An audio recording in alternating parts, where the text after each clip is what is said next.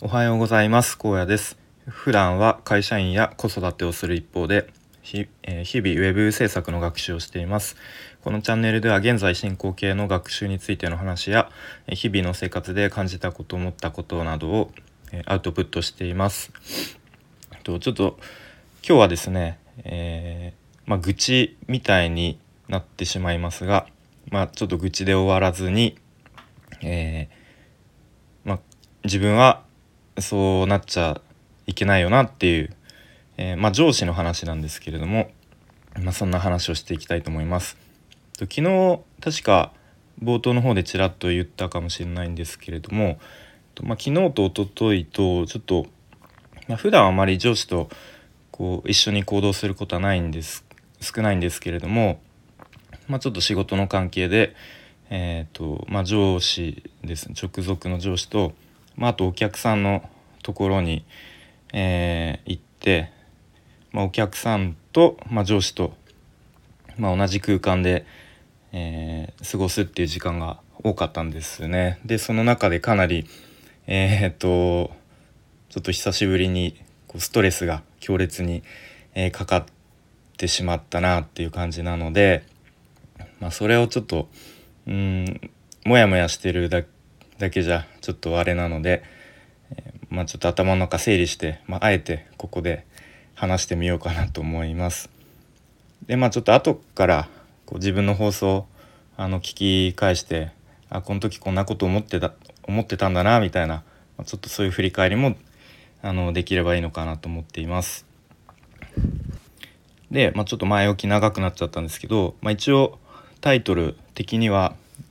まあ、ダメな上司の特徴参戦」みたいな感じちょっとキャッチーな感じにしてみましたが、まあ、ちょっと、えー、こんな上司になっちゃダメだなっていう、まあ、反面教師っていう意味も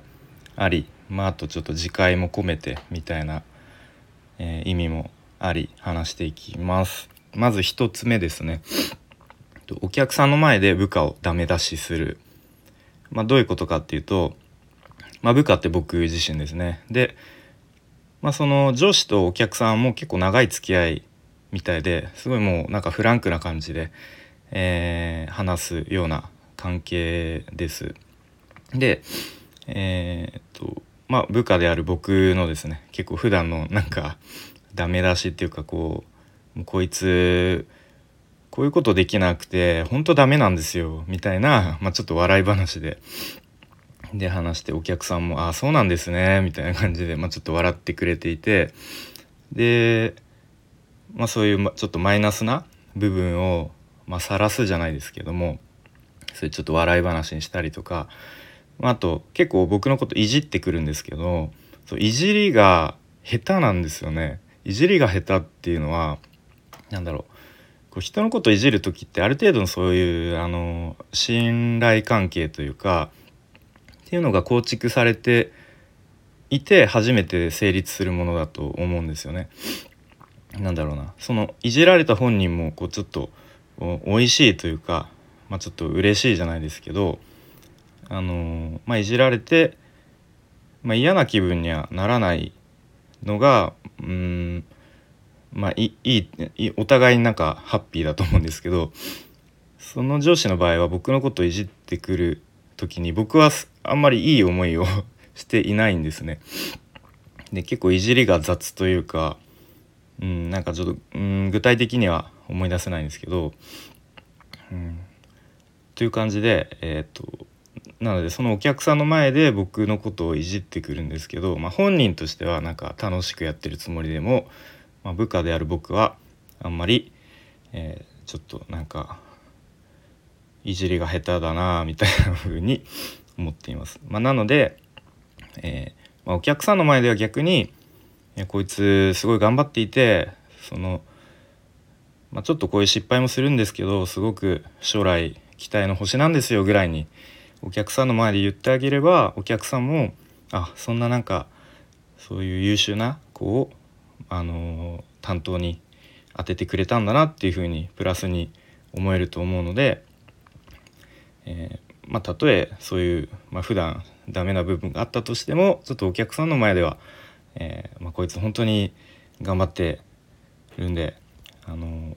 是非お願いしますぐらいの感じで言った方が僕はいいと思いました。いいと思います。はい、で2つ目ですね。過去の栄光話や自慢自慢話をする。でまあなんか割と上司のあるあるネタなのかもしれないですけどうん、まあ、結構過去の栄光とか自慢話をする。で昔は俺はなんかこうこうこういうことやっていやあの時はすごかったなみたいな。でまあそこから、まあ、それに比べてみたいな。なんか今のお前たちみたいな若い世代は若いのかまあ中堅ぐらいだと思うんですけど。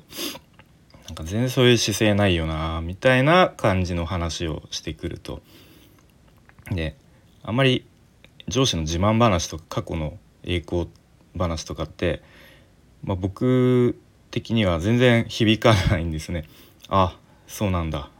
ぐらいに心の中では思ってますがまあ一応その場のこうノリみたいな感じで「あマジっすか?」みたいな「えー」みたいな 一応そういうえ反応はちょっと頑張ってしていますと。でまあ心の中ではいやまあそもそも時代が違うしもう20年も違うので、まあ、その時代は多分なんだろうなもう、えー、労働時間とかなんか労働えあともう残業時間とかそういう概念もなくなんか朝から晩まで働いてうんみたいな多分時代だったと思うんですね。で結構その会社からのなんだろうもう無理やり予算やれみたいなでも無理やりやってみたいななんかそういう結構はちゃめちゃなはちゃめちゃなっていうか、まあ、当時はそれが普通だったかもしれないですけど、まあ、今っても時代が違うのでまあ、そもそも仕事に対するモチベーションも、うん、違うと思います。まあ、なんか前の放送でうんなんかモチベーションの違いみたいな話もした気がするんですけどなので、まあ、僕の場合だったらとまあそういう話はしない自分から、まあ、もしその部下から「えっとまるさんだったらどうしますか?」とか「まるさんは昔どういう感じでこうなんか切り抜けたんですか？とかこういう場合どうしてたんですか？みたいに聞かれたら俺の場合はねっていう感じで答えるのがなんかスマートかなと思います。で3つ目ですね。臭い。シンプルに臭いのです。なのであまり近くに寄りたくない。でなんで臭いのかというとまあ、よくタバコを吸うヘビースモーカーなんですね。で、まあ、ちょっとまだ気温が結構昼間だと、うん、30度近く上がる日もあるので、昨日も結構昼間暑かったのでもう、まあ、多分汗をかいている、まあ、そのせい。まあ、あとなんだろう食生活というかなんだもう体臭？か体体からこう匂ってくるみたいな謎の、まあ、そういういろいろタバコとか汗とかが混じった